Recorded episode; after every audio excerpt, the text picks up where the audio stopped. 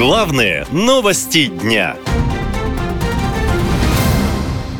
Россия украла у Америки ракету. Трамп шокировал информацией о чертежах супероружия.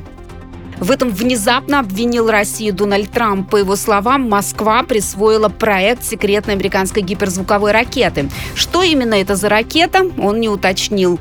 А в Москве пока молчат и заявления Трампа не комментируют. Вообще, подобные случаи в истории России уже были, говорят военные эксперты. И вспоминают создание автомата Калашникова, который оказался практически идентичен немецкой винтовке «Штурмгеймер-44».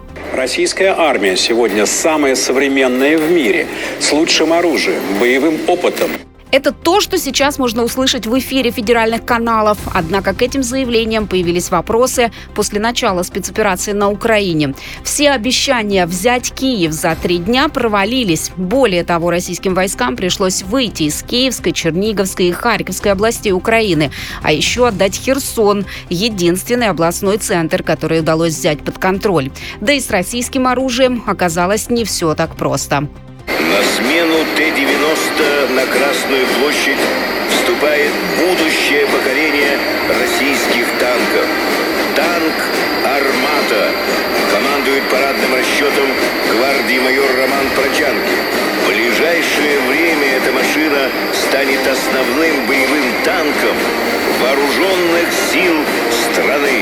Но на поле боя в зоне спецоперации этот танк за год и 10 месяцев так и не появился. Вместо этого военные жаловались, что приходится воевать на технике 50-х, 60-х годов. Ее расконсервировали с заводов и даже музеев, говорит военный эксперт Олег Жданов. Мы приходим к выводу, что это, скорее всего, несуществующий в серийном производстве танк, и э, концепт танка так не был объявлен никогда. Есть общие тактико-технические характеристики, но мы даже не знаем, э, какой экипаж.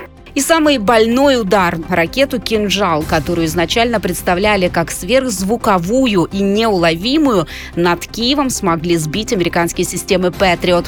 А вот что о российских системах ПВО говорил Владимир Путин.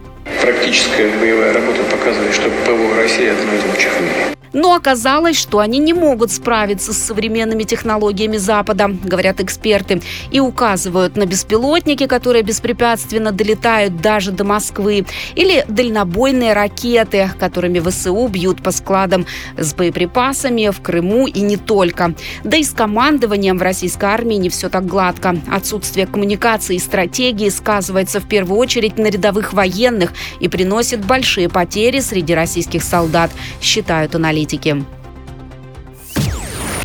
Наша лента. Веселим, сообщаем, удивляем.